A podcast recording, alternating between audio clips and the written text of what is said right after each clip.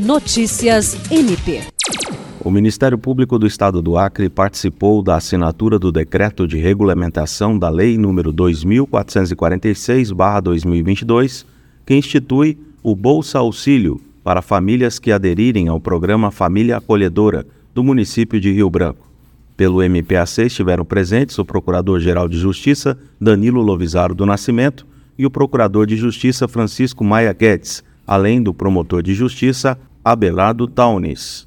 As famílias acolhedoras recebem em suas casas crianças em situação de vulnerabilidade que precisam de acolhimento temporário, até que possam retornar para suas famílias de origem, ou quando isso não é possível, sejam encaminhadas para a adoção.